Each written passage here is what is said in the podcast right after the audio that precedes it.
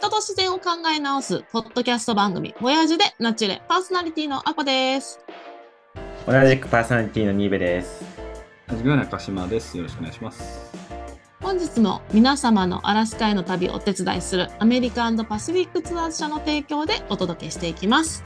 えー本日から3回にわたって行うトピック、キャンプ中に行う大自然の中での活動、焚き火編、テント編、アクティビティ編の第1回目の焚き火編では、キャンプでの食事事情も加えて、引き続きゲストの佐野洋介さんにいろいろ伺っていきたいと思います。今日も佐野っちよろしくお願いします。お願いします。それでは佐野っちの仕事で焚き火焚き火って言ったらね佐野っちだって佐野っちの実家あれですもんねまだ焚き火でお風呂沸かしてるんですか？そうです。おお、まだ、はい。それのおかげであ実は私前回のこのトピック組の時に、はいはい。えっ、と北米最北端の温泉に行ったって言ってたじゃないですか、はいはい。トラバの、はいはい。はい。実は佐野っちとも一緒に行ったよね、はい。でその時にえっとね木がめっちゃ置かれててで自分たちで焚き火したんやったらこうやっていいよってなってでその代わりその使った分だけこう薪割りをしてくださいってなった時に、そのっちがあ自分ち実家あれ焚き火あの木で風呂沸いてますからっつってたそのうちずっとなんか室内にめっちゃ薪割りしてたよね一人で外でずっと。全く記憶にございません。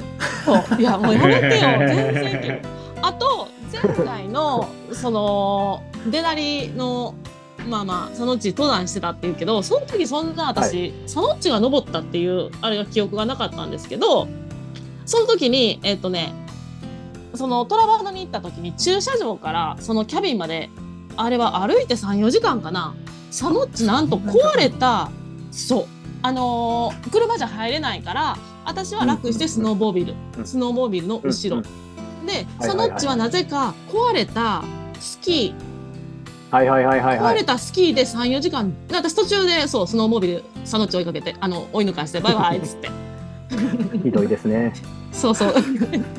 で、あの、おじさんたちとね、一緒に行って、夜中にそのオーロラ見ながら温泉入りたいってなった時に、おじさんたちもう眠いからって言って、若者の私と佐野っちがね、二、はい人で夜中行って、はいオーロラ見ながら、うんうんんそうそう。佐野っちはできんかったけど、その、外寒かったから私はもうなんか髪の毛こうウルトラマンにしながらこう髪の毛凍らして。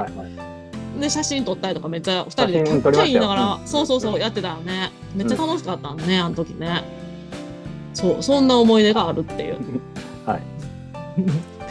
さあそんな佐野っちどうぞどうぞってないですか？確かに。む無茶ぶりすぎるわな。まあ今回のそのそんな思い出がある。あそう。まあその今回のテーマでさっき言ってくれたようにその大自然の中で行う、まあ、キャンプの具体的なそのアクティビティ的なものとしてやっぱり焚き火と、まあ、あとは今日ちょっとその焚き火、えーキャンプ中に行うキャンプ飯っていう言葉が今よく流行って雑誌とかでも聞くんだけれども、まあ、そのあたりで、まあ、佐野くんも含めだけれども僕らそれぞれもうあのキャンプの経験があるんでちょっとそのあたりも含めみんなで今度この回は話してみたいなと思うんですけれども飯からいきますかさっきの流れなんでね。飯からですねそうであの前回のそのデナリの登山の話の途中にみんな多分結構飯どうしてんのみたいなイメージ疑問がちょっと浮かんだかもしれないんですけど食事ってちなみにであんなそのマイナス40度のそんなお湯とかも60度ぐらいで沸騰するのかよくわかんないけどそんぐらいの場所で食べる食事っていうのはちなみにどういうものなんですか？そうですね。最初の3日4日ぐらいは、まあいわゆるフレッシュなものを食べます。まあ多分腐ってないと思うので、アンカレッジのスーパーで買った、まあお肉とかパンとか、まあ普通の普通の料理っていうんですかね。うん。まあ普通のキャンプ飯を食べるんですがそれ以降になると、まあ、やっぱり生ものは怖怖いですしやっぱり山の中で腹壊すっていうのは結構だいぶリスクなんでで山の上の方になってるくるとやっぱりその、まあ、乾いてるものを、うんまあ、お湯で溶かして食べるみたいなものがメインになってきますね。あとまあ重さの問題もあるんで、なるべく軽いものを上に持っていきたいっていうのもあるので、えっ、とまあフリーズドライフードがメインになるんですけど、フリーズドライフードはなんか前の回で喋ったりしましたよね、確か。ちょっと。私、リスナーですけど。あのフリーズドライフードっていうのは、はい。あだいぶあれですよね。もうお湯入れたらできるって言って日本でもご飯があるんですよね。非常食で。そうそうそう。はい。でもアメリカのフリーズドライってすごくないですか？ラザニアとか。そうそうそう。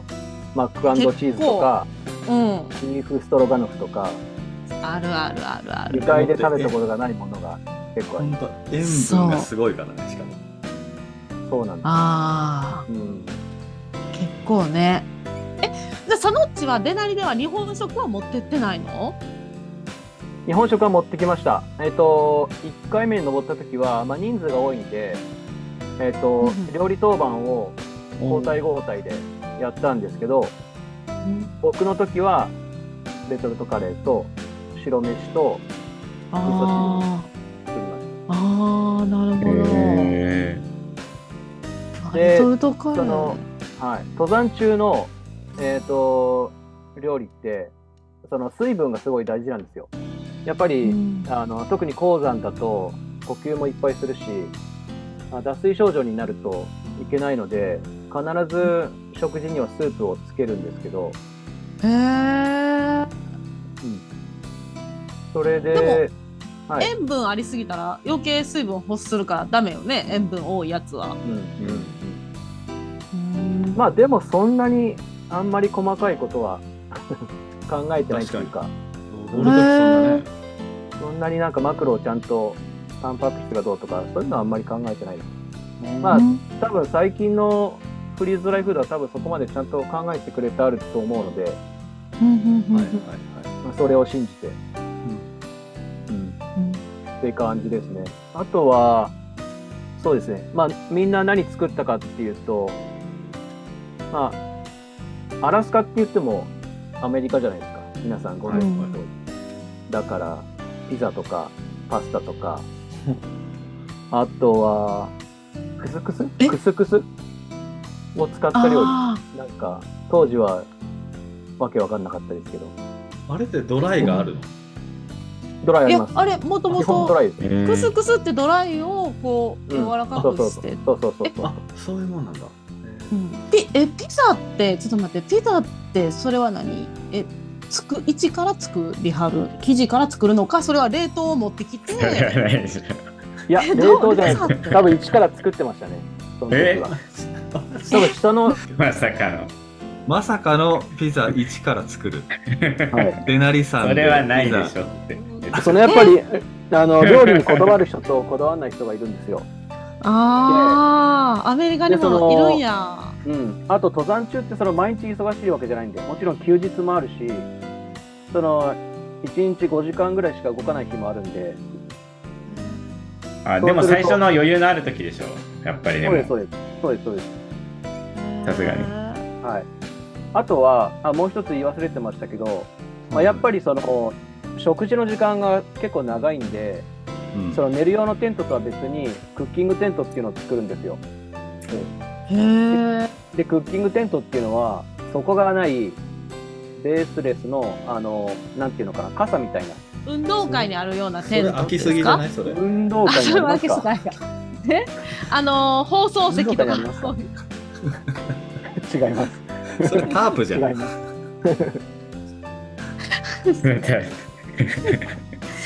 いやなんかそんな過酷な地でんピザ作るんやっていうカルチャーショックが半端ない。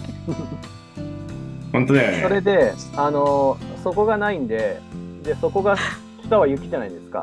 はい雪だから自分たちの好きな形に作れるんですよ。おお。だから、うん真ん中テーブルにして、その周りを、まあ、円卓みたいな感じにして、あ、雪でね。そうそうう。んへえ。溶け溶けはしない？テーブルが雪で作ってたら。えっ、と、木のベニヤ板みたいなのは、作って、この上でやりへまえへえ。いいとこに続きますね。さすがって言って。さすがって言って。さすがです。あ、富士山。富士山ではなんか、あ、そんな泊まる。富士山では何を食べたの？さのっち。富士山では山小屋に泊まるんですけど、ほとんどの山小屋では、えー、とカレーライスですね。まあ、富士山ではやっぱり一晩に何百人も対応しなきゃいけない日もあるので、やっぱり寸胴でねやっぱり個々のオーダーは取るのは非常に厳しいので、そう、そうやね。食料を運んだりもあれですね。はうい。でも日本の山小屋さんはまあいろいろ食に工夫してるところもいっぱいあるので、まあ、それも楽ししみの一つというか、こだわってるところはすごいこだわってる。確かに楽しみは食事だ食事やからあれやね、うんちゃんと山小屋で山小屋があってしかも食事を出してくれるってあれやっぱり日本の登山の文化なのかな？あの佐野君ヒマラヤとかにも行ってるよね、はい。南米もそうだしはい。はい。向こうでもありますね。はいはいああるんだ向こう、はい、あります、あります。まあでも、その、海外、アラスカはないですけど、まあ特にネパールとか南米の場合は、やっぱりし、なんていうのかな、食当たりする可能性が結構高いので、そそっちのああそっち。食にかなり気をつけないと、それだけでその、登山自体をダメにしちゃうこともあるので、そこはすごい気を使いますね。完全に最初からちょっとその危険を感じていたらもう食事は自分で持っていくなり自分で用意したもので残っていくっていう、はい。はい。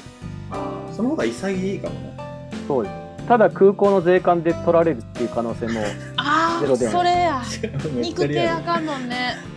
そえじゃあサノッチが今まで食べたフリーズドライで一番美味しかったものって何ですか？もうこれはおすすめみたいな。う、えー。日本のフリーズドライフードはすごい美味しいんですけど、特にうんモンベルさんの白米とかも本当に普通の白米のような味がしますし、だから2回目の2回目のデナリ登山は日本人の方と一緒に行ったんですけど、その時は日本からフリーズドライフードをほとんど持ってったんですけど、やっぱり。それで、で牛丼の具みたいのもあるんですよ、フリーズドライの牛丼とか親子丼とか。もうそれかけたらもう普通に普通になんていうんですか下界の食事と全然変わんないみたいな。はいうん。へえ美味しい。あのエビピラフとかもめっちゃ美味しい、うん。はい。チキンライスとかもありますからねあとアイスとかもありますよね。どういう仕組みかわかんないけど。え？ありますよ、確か。どうやって凍るのか、その仕組みはよくわかんないけど。なんかそのフリーズドライのデザートも結構充実してて、マウンテンへハウスも確それはに日本日本で買えるの？そのデザートはた。いや、僕が見たのはアメリカのやつです。え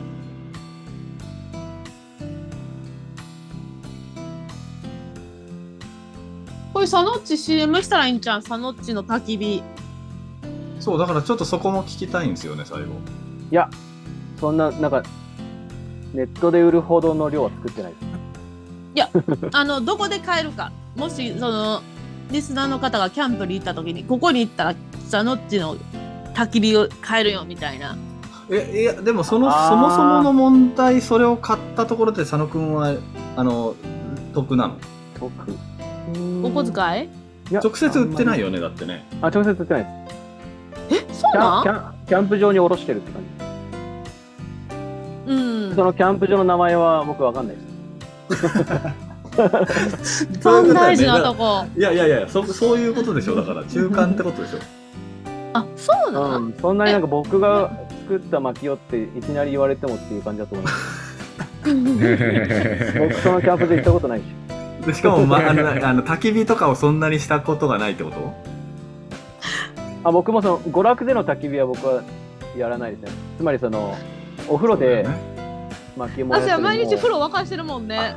そう。小学生の頃からやってるんで。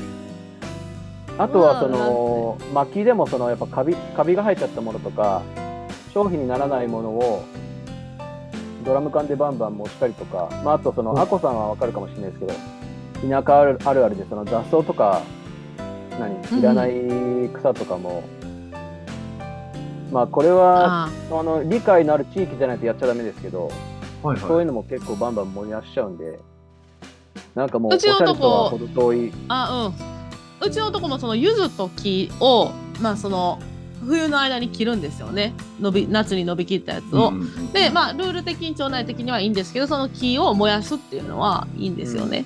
でまたその灰をまた木に巻いてこううん。栄養とかうんっていう感じですけど、そうよね。常にねそう。いうのしてるからわざわざうん。薪ね炊くのはみたいなのは。あじゃあ何あの佐野くんお風呂をその炊く時につける火っていうのはもう薪の木だけ使ってるとあのもったいないので、えー結構もうその辺にある燃えるようなものは何でも入れたみたいな感じでやっていくんだそうですね。あの焚き付けに、あのーなんていうんですかね、まあ、いらない段ボールとかも使えますし、うんうん。はい。あとは、まあ、父が生きてた頃は、父はあの建築士だったんで、その建設会社から、建設現場からいらない廃材とかをもらって、まあ、廃材は絶対に乾いてるんで、はいすぐ燃えるんで、はい、そういうの燃やしたりとか、だからもう燃えるものは何でもっていう感じです。なるほどね。ちなみにそれ、まあじゃあちょっと無理やりキャンプの焚き火とつなげていきたいんだけど、着火はどうやっていくの？最初にもう、なんだけど。着火はですね、まあこれはあのおすすめはしないですけど、灯油がついた段ボールをあらかじめ作っておいて、そうカットだね。トーチあのあれいけるようにラジオでいけるように、まあ、それはもう まず新聞紙を丸めてその上に小さい黄色とか置いてでちょっとずつこう大きいやつをやって。あ、じゃあじゃあじゃあちゃんと使えるように。えっと、そうです。やってくれるんだ。だから新聞紙とか段ボールとかを入れてで火ってやっぱり空気が空気の通りがないとあつかないので、うんうん。わあそれは確かにうんわかるわかる。うん。だから最初に大きな木を両端に置いてその上に、まあ、燃えやすい細かい木をえっ、とまあなんていうんですかこう互い違いっていうかちゃんと空気の通り道と火の通り道も作って間隔を空けて置いて、まあ、最初は小さい木を置いて、まあ、今度だんだん大きい木とかも置いていくっていう感じですだからあんまりその着火剤とかは使わないですね。だから、はいはいはい。でもやっぱりそこではおしゃれとかは別に求めてないので。実実生活だもんな。はい、はい、え、それちなみに、あの、僕自身の経験でいくと、もう慣れてくると、一回さっき言ったように組んで、それが、あの、置き火になるまで、ま、なるまで、もう燃えるぐらいに組んで、はい、それで、あの、もう基本だから要は、くべていく回数減らしたいじゃないですか、めんどくさいから。はいはいはいはい。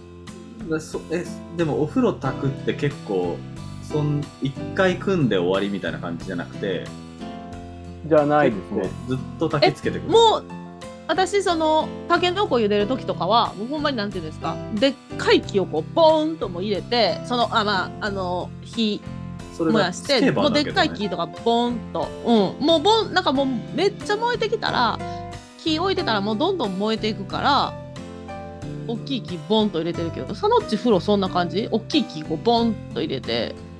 いや釜が結構ちっちゃいんであんまり大きいの入んないんですよ。あー。で水の状態から沸くまでだいたい2時間ぐらいかかるんで水足すのはかるんだ。結構やんないといけない。ですそう。それもその結構かかるお風呂やったらもっとかかると思う。私も私も1時間とか私が下手くそかもしれへんけど1時間とかこう釜釜を茹でるのでも結構、はいはい。はいへえそんなのか。でもその例えばあの薪ストーブとかの場合は下から火をつけるより上から火をつけた方が持ちはいいって言いますね。えちょっとー待って上からつけるってどういうこと？上から火を上からえっ、とだから例えば下に大きい木を大きい木を組んで上の方に燃えやすい木とかまあ、焚きそうなんだ付けみたいなものを組むと結局火は火は下から上に行くので確かにはい下から始めると、上のものは全部燃えちゃうじゃないですか。はいはいはい。一気に熱くなる。けど、はいはい。上から燃やせば、徐々に下に行くっていう感じなんで、あ今度やっスてみよう。は、はい。へまあ、僕は普段そんなおしゃれなことやらないですけど、それはおしゃれなの？いや、わかんない。です。その基準はちょっとわかんないけど。いやでもなんかあの田田舎あるあるやね。そのうち。わかる？すごいなんかもうめっちゃわかる。そうそうそう。もう燃えりゃいい。そうそう燃えりゃいい。あの沸騰すりゃいい。あそうそうそう。沸騰すりゃええみたいな。そうそうそう。効率が悪いことは全部おしゃれ。そうそうそうそう。え。そうわかりやすい。それ効率悪い。あめっちゃわかる。えじゃあ焚き火そのうちいつから焚き火の木を切ったりとかしてるわのえっ、と、富士山ガイドをやめてからです。ね。富士山ガイドをやめて、はい。まあ、田舎で、まあ、何をして生きていこうって考えたときに、林業は少し前から興味があって、それで、あのーまあ、ちょうどそのタイミングで父が死んで、まあ、結構山林を持ってたんですけど、それを相続したりとか、あとは、そうですね。あとはですね、僕の中学校の時の恩師が林業をやってて、ちょうどその方と再会する機会があって、で、まあ今もそうですけど、その方に教えてもらいながら林業できることになったんで、まあいろんなタイミングが重なって、始めることにしたって感じです。林業もあのまあ木を切っていくやつ、やんね言ったら、はい。まあ、はい。うちの裏山ももう木がすごい伸びてるから切っていくってなってまあそのそういう仕事してる人が来てくれはったんやけど見ててすごいよね。計算もうただただ切っていくだけじゃないっていうかあうんうん。間伐をするってことね。変にあ木が変な方向にこう倒れへんようにまずロープロープでくくってそこから切る、どういうふうに倒すかっていうのも計算してって、はいはい。っていうのがもう見ててあただ切るだけじゃないんやっていう。まあ当たり前って言われたらそれでおしまいやねんけどすごい考えられてるどの方向に倒すにはどの方向でこうまずはロープをつけてでどういう風な切り方をするかとかって言ってで今林業もね人が減ってるしでもこう山が荒れ放題やから結構その田舎では必要な仕事なんですよね。うん、田舎あるあるだねこれは。佐野くんがその持ってる敷地というかそのやってるところでの森はあの基本的には海抜クリアカットっていうか海抜はせずにその木材をあの継続的に利用できるように間切っていくっていう形でやるそうですね。基本的にはそうですね。やっぱり海抜してしまうと、やっぱり土砂崩れの、えーと危険性が結構出てっかそっかくるんで、傾斜みあ静岡あそこすごいもんな。そうですね。やっぱりうん僕の周りの山はやっぱり急斜面が多いので、はいうんなかなかその機械もなかなか入れない。その機械だけで木を倒して枝全部取って、その指定の長さに切れるっていうのはあの、まあ、動画で見たことあるかもしれないですけど、ハーベスターっていうすごい高性能の機械があるんですけど、ああいう機械が入っていけないので結局手で切ってで、うん。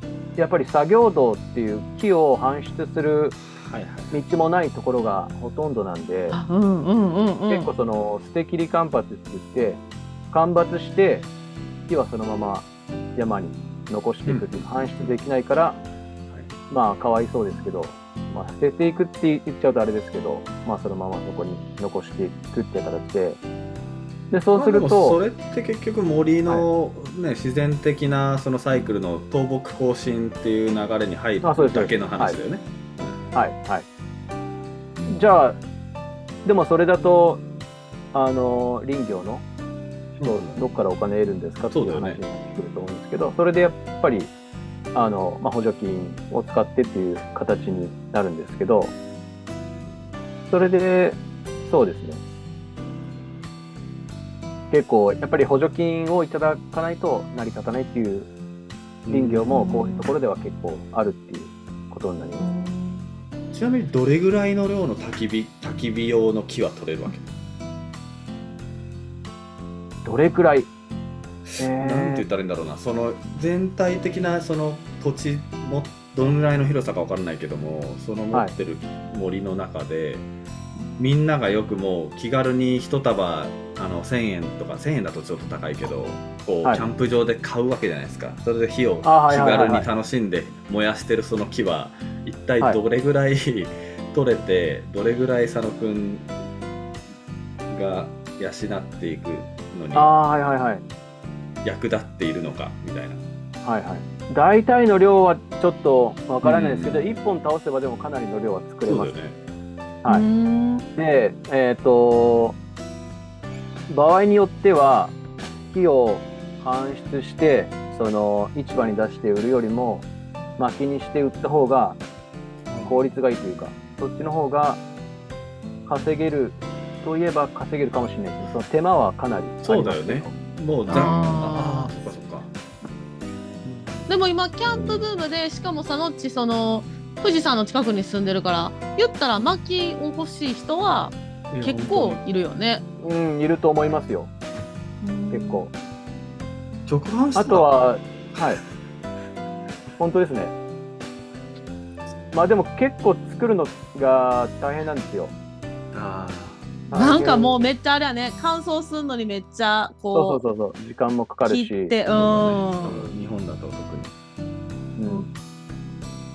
あ、で、その林業関係で言うと、その、えっ、と、その今のキャンプブームで山林を買いたいって人も結構いるんですよね。まあ実際にそのあいやよくね最近本当売りにすごい出てる最近。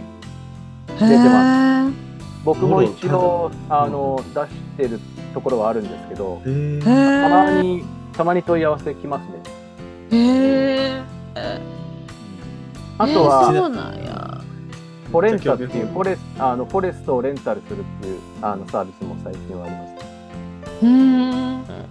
だからそこでまあブッシュクラフトなりはいキャンプなり。やってくださいっていうまあそういうサービスもあります。うん。それしよっかな。本音か？え？いや勝手に途中って怒られるっていうね。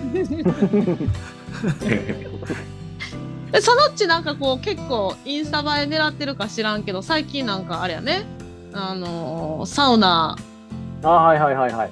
おなんか、薪ストーブといえばなんかサウナやってるよねなんか買ってはい。おしゃれに、僕は流行りあれ？おしゃ流行れ。りになるの好きじゃないんですけど、あれ？おしゃれ？そうおしゃれとはおしゃれとは まあ逆の人生を歩んでるんですけど。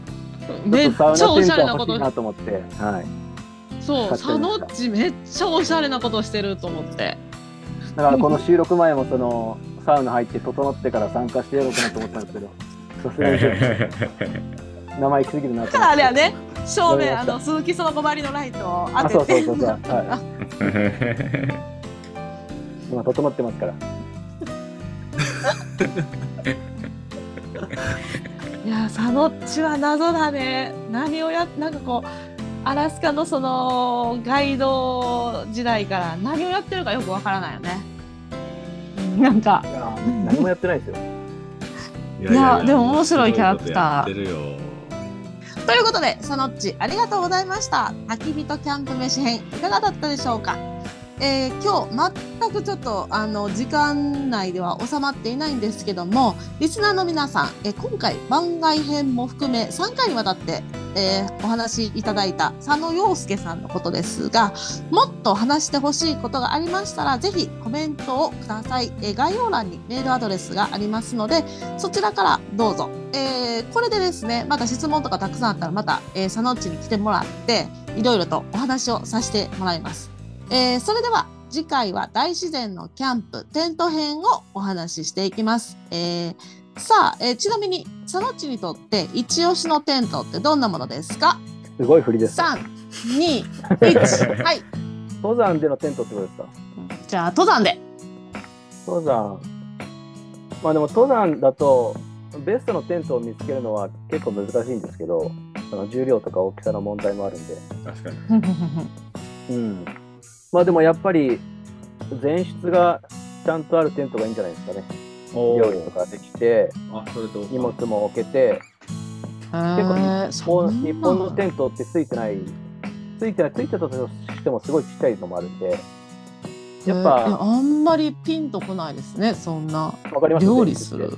まあ、玄関があるっいや。ピン。とそうそう、玄関、玄関。うん。ないと全部テントの中でやんないといけないんで、ああでも料理は基本外のイメージがありますけど登山だったら違いますもんね。うん、冬山とかで寒い時は中で、うん。まあでもちょっとそうです換気を、よね。換気をしないといけないですけど、そうですよね。さあということで本日もご視聴くださりありがとうございました